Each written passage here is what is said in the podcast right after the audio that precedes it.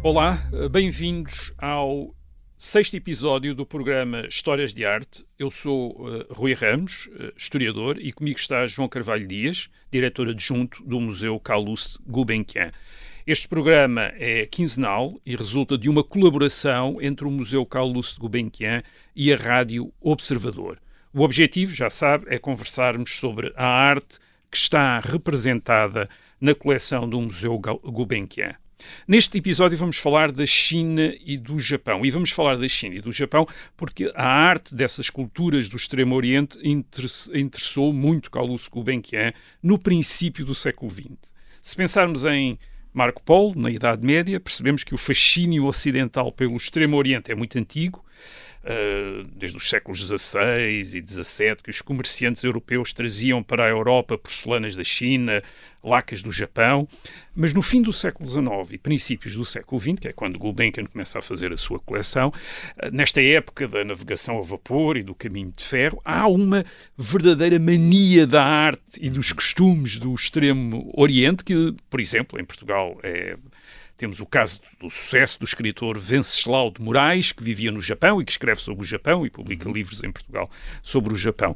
Portanto, enfim, explicar isto, há, há várias, há várias uhum. maneiras de explicar isto, mas podemos dizer que numa época industrial como aquela em que a Europa já estava, a China e o Japão apareceram aliás, tal como a Índia, eh, como uma espécie de modelos de outro tipo de vida, uma vida mais ritualizada, mais uh, simbólica. De qualquer modo, é, é neste ambiente que Gulbenkian começa a sua coleção de arte, uh, com peças da China e do Japão. É? Exatamente. É? Aliás, a, a, sua coleção é constituída muito cedo, no século XX, nestes. Uh, eh, tanto em objetos da China como em objetos do Japão. Eh, aliás, os colecionadores de finais do século XIX e início do XX manifestaram grande interesse por esta arte asiática, como referiu, nomeadamente pela porcelana chinesa, por objetos de lacre e pelas estampas, as estampas japonesas. Foi um período de revivalismo colecionista, portanto, isto, revivalismo, porque obviamente isto já tinha acontecido no passado, o século XVI é efetivamente paradigmático, e, e, e isso está bem plasmado na própria pintura, a pintura que, que incorpora sim, estas sim, loiças uh, vindas do Oriente. Um, e um, foi, é um período revivalista e corresponde uh, exa exatamente à abertura do Japão ao comércio mundial. Uh, a Exposição Universal de 1867, uh, em Paris, foi verdadeiramente inspiradora, não só para os artistas, mas para os colecionadores e um pouco para todas as pessoas que se interessavam por, por questões artísticas. Uh, as artes uh, da Ásia fizeram o seu percurso para o Ocidente uh, em momentos anteriores, como já referimos. O Renascimento é, é, é. efetivamente um momento muito importante e a própria Pérsia Safávida também.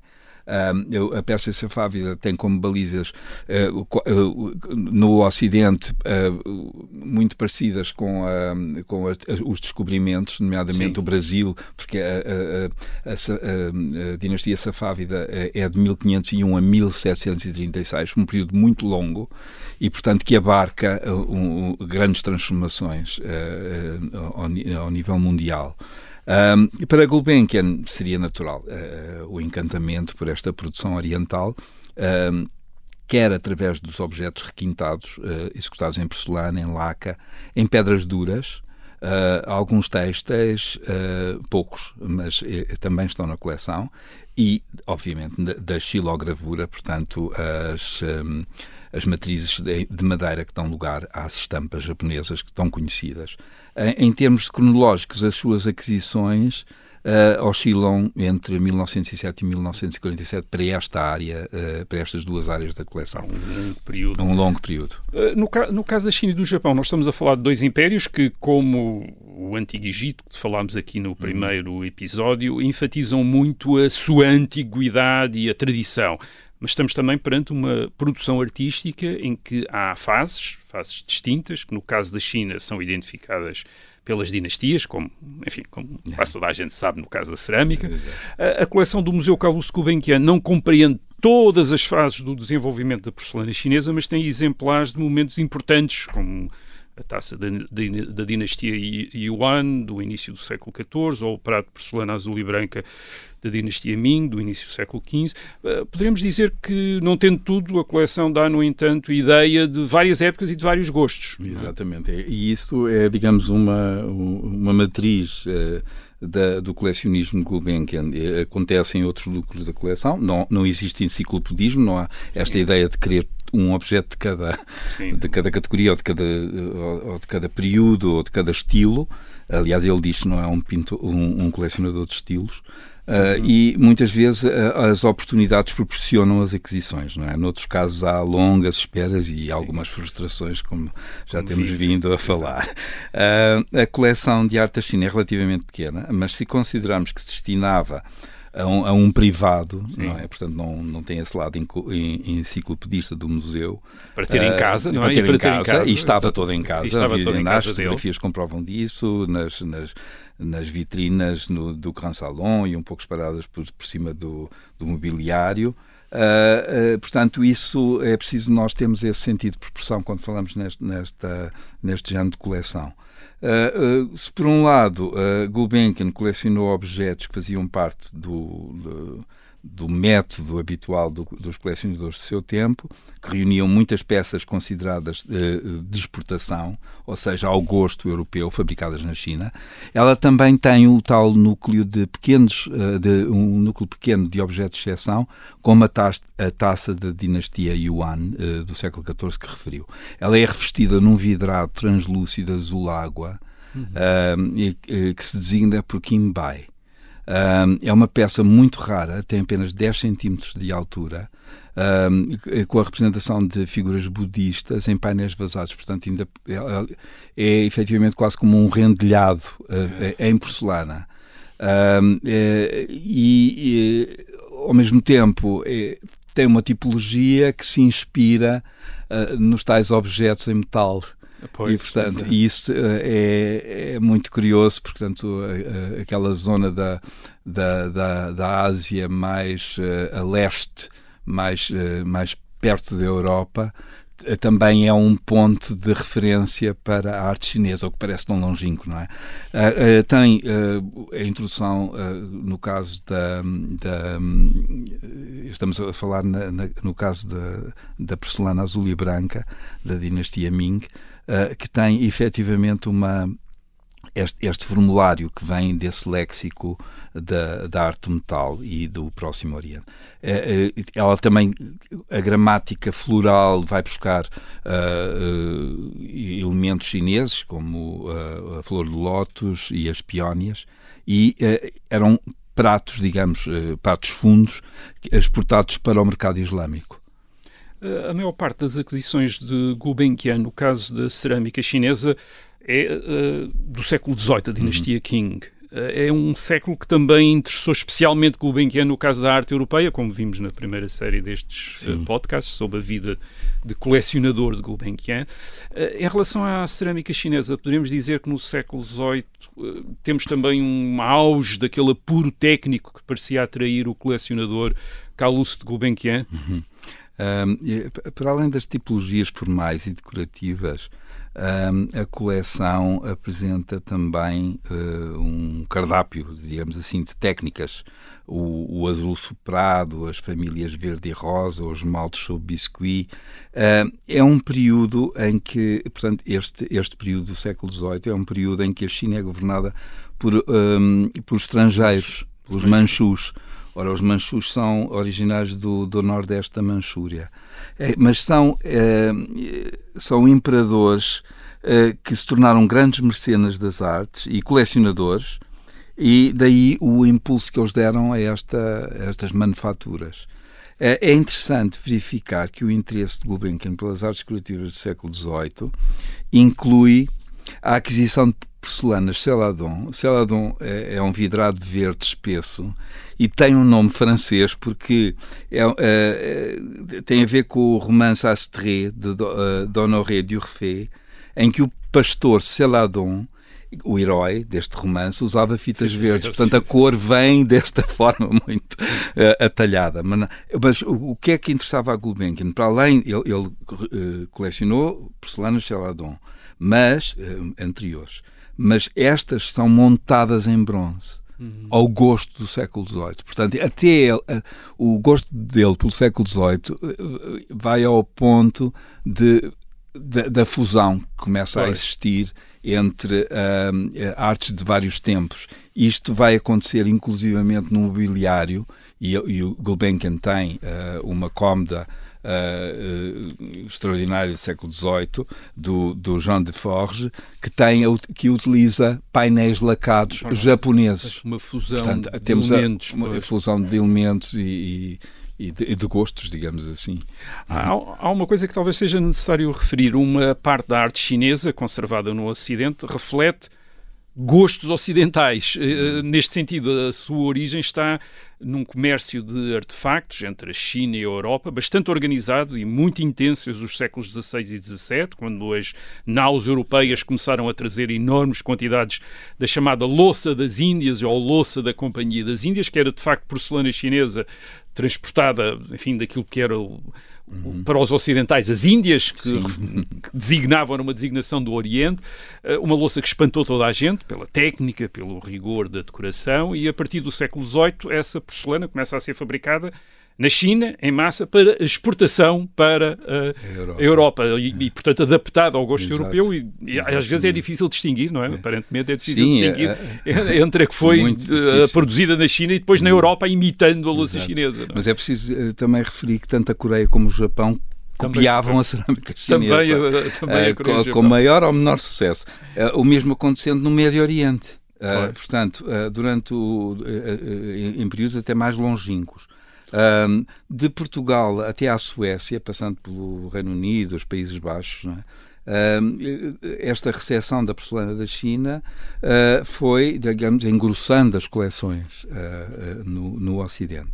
No século XVIII, o, o comércio da China com a Europa fazia-se quase que exclusivamente através do Porto de Cantão, que também se tornou uh, digamos, uh, centro produtor de cerâmica. Portanto, não só pois. produzia, como exportava, e era prático. E muita desta, desta atividade comercial acabou, acabou por, também por circular por Macau. Uh, portanto, temos aqui uma, uma aqui relação um, muito. Um mundo global, um mundo muito global, mundo global da cerâmica. Exatamente, exatamente. Há, há, uma peça, ainda da China, de que não poderíamos deixar de falar, que é o, o biombo de Coromandel, do fim hum. do século XVII. Uh, mais uma vez, estamos perante um artefacto, neste caso um biombo, uh, que conta uma história, ou histórias, através das cenas do cotidiano e de cenas públicas, talvez alusivas à vida do comandante militar uhum. que recebeu este biombo como presente. Portanto, podemos imaginar um visitante em casa deste deste militar, à espera de ser uhum. recebido pelo dono da casa, a contemplar estas cenas e a compenetrar-se da vida e da relevância do seu anfitrião. Portanto, estamos aqui perante uma arte que está profundamente associada à posição dos seus proprietários numa sociedade hierárquica, uma arte que fala de estatuto, fala de poder. Sim, é, é, aliás, essa é uma, uma das obras mais fascinantes deste núcleo da coleção Gulbenkian. Não só pela sua escala, pelas técnicas de execução, mas tem uma notável qualidade artística. O, o Coromandel era, era o nome da costa do sudeste subcontinente indiano, através do qual este tipo de biomas produzidos na China eram exportados para a Europa. Eh, é um pouco injusto chamar de Coromandel este, porque ele não tem nenhum tipo de, de digamos, de gramática que nos leva a, a, a achar que é um, um produto de exportação. Sim. Uh, ele efetivamente é um produto local, porque é mesmo a temática uh, tem a ver com, com um dignitário, portanto, isto diria, muito pouco a uma, a uma clientela europeia. Portanto, obviamente que ele não tem essa, essa função. É, é, é um bioma imenso, ele tem 6 metros quando planificado, uh, ligeiramente mais que 6 metros, 2 metros e 83 de altura. Portanto, pois. é efetivamente um uma, uma peça imponente. E os biomas tinham também um pouco a, a função de criar limites uh, na arquitetura inter, dos interiores. Sim, Eles definiam de espaços, móveis, exatamente, pois. paredes móveis. Aliás, vai ser uma, uma tendência durante o século XVIII e o XIX de utilizar os biomas para, para, para, lugares mais íntimos até da casa. Uhum. Uh, no caso do Japão, Carlos Gulbenkian interessou-se ainda por gravuras, e gravuras enfim, vários artistas, mas um deles bem interessante, que é Kitagawa o Tamaro, muito conhecido no seu tempo pelas gravuras de cabeças de mulher dos anos 1790, uhum. do que o museu tem vários exemplares. Esta arte no Japão era conhecida por retratos do mundo flutuante ou do mundo que passa, do mundo efêmero, e tem a ver, eh, enfim, mas, o mundo efêmero, mas belo, mas interessante. Uh, e os retratos de, de, mulheres por o Tamaro não são exatamente realistas, mas têm uma informalidade muito interessante, até pelo, pelas poses uh, naturais, uh, que fez com que o Tamaro fosse um dos artistas japoneses mais influentes na Europa a partir de meados do século XIX, certo. por exemplo, em França, entre os impressionistas, uhum. uh, o que naturalmente também terá motivado, talvez, a, a, as uhum. aquisições de Gulbenkian, não é? Há, há, mesmo quem defenda que sem estampas japonesas não haveria impressionistas. Isso pode ser um, um pouco exagerado, porque nós não sabemos o que teria sido sem, sem o facto da das estampas terem chegado nesta altura à, França, mas não há dúvida que a influência e o poder eh, de sedução que a arte japonesa exerceu eh, é por demais evidente. Para além do Tamaro, a Gulbenkian também adquiriu estampas de Okuzai, de Hiroshige, Toyokini e Aizan são nomes uh, talvez menos conhecidos, mas muito conhecidos do, no, no Japão e, e, com grande repercussão também na Europa e, e facilitados pelas vendas de coleções. Uh, e, portanto, em duas coleções, uma delas em 1911 e outra em 26, ele comprou um conjunto muito significativo de estampas. A coleção uh, cobre os temas ukiyo-e, as tais imagens do mundo flutuante, que é efêmero, que é cotidiano, Uh, mas também uh, pássaros, paisagens, vistas de Edo, que é a atual, Tóquio, e portanto é, um, é um, um, um, lote muito representativo. É, e muito bonito, e com e, peças sim, fantásticas. De, uma grande beleza. Finalmente, no Japão temos as caixas aos estojos de laca, uh, que são um caso significativo porque são artefactos que depois de terem deixado de ser usados no Japão passaram hum. a, ser, a ser sobretudo do interesse dos colecionadores do é. Ocidente. É? é? engraçado isso porque eh, no caso dos enros, uh, o, o enro é um, um, objeto extremamente uh, utilitário do, do, ponto de vista do traje masculino. O kimono não tem bolsos e a forma de, de alguma forma, criar aqui um, um elemento uh, que, que pudesse transportar algumas uh, coisas como o tabaco,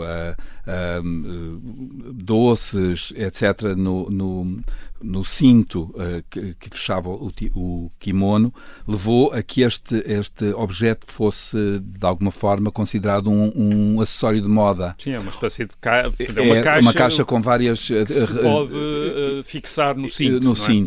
E isso é engraçado porque, como objeto de moda, no momento em que o próprio kimono deixa de ser uh, um, um, o traje, digamos, uh, japonês, o próprio, esse, este acessório entra em falência, digamos, deixa de pois. ser interessante e passa a ser interessante para os colecionadores. Pois, e, e, e, aí inunda o mercado. Uh, mas para além de, dos, dos enros, há, há, também as caixas de escrita, que são os uh, Suzuribako, uh, que eram verdadeiros uh, escritórios portáteis, porque têm um tabuleiro amovido, uh, uma pedra de escrita, um recipiente para água, por vezes com goteira, e, portanto, são objetos muito sofisticados, uh, com desenhos polvilhados, com pós metálicos, lá estão outra vez os pós metálicos, neste caso os maquier, uh, que, uh, que, são colocados sobre a, a, superfície da laca ainda fresca e que têm efetivamente um, um efeito extraordinário. Não, não é estranho que, que Gulbenkian tenha, tenha colecionado estes objetos tão requintados. Aliás, algumas destas caixas do fim do século XVIII e princípios do século XIX da coleção lembram muito pela sua decoração peças como as joias do francês René Lalique do fim do século XIX e princípio do século XX que Gulbenkian também colecionou, uh, também colecionou com um especial apreço. Ah, exatamente, aliás, há uma influência uh, notória da, da arte uh, japonesa na arte de Lalique, nomeadamente pelas gravuras da, da flora e de pássaros uh, estão uh, presentes nas próprias obras de, de Lalique.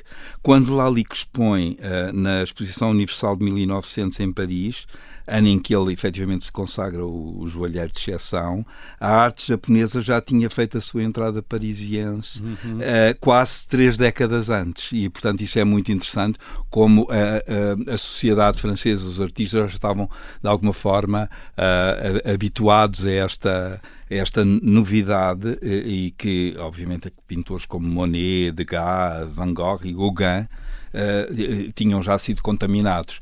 Aliás, nós vimos algumas dessas gravuras nas próprias pinturas, uh, tanto de, de Gauguin como de Van Gogh. Uhum. Portanto, o Japão tinha deixado de o ser remoto e estranho e já não, era parte. Ela é incorporado da, tinha incorporado, digamos, ao léxico decorativo da europeu Europa, e não só decorativos, também dos costumes. E, e também dos costumes. E isso é muito importante, a questão do chá, a cerimónia do chá. A cerimónia do chá sobre a qual a influência, Exato, e a influência na moda que é, que é fortíssima. Também. Se nós pensarmos nos, mesmo depois, na, até durante os anos 20, o Japão vai ter novamente um revival uh, na Art Deco. É uhum. muito importante. Obrigado, obrigado ao João Carvalho Dias. Voltaremos daqui a 15 dias para falarmos da arte da Europa nos séculos XVII e XVIII, sempre a propósito da coleção do Museu Gulbenkian. Até lá e contamos consigo.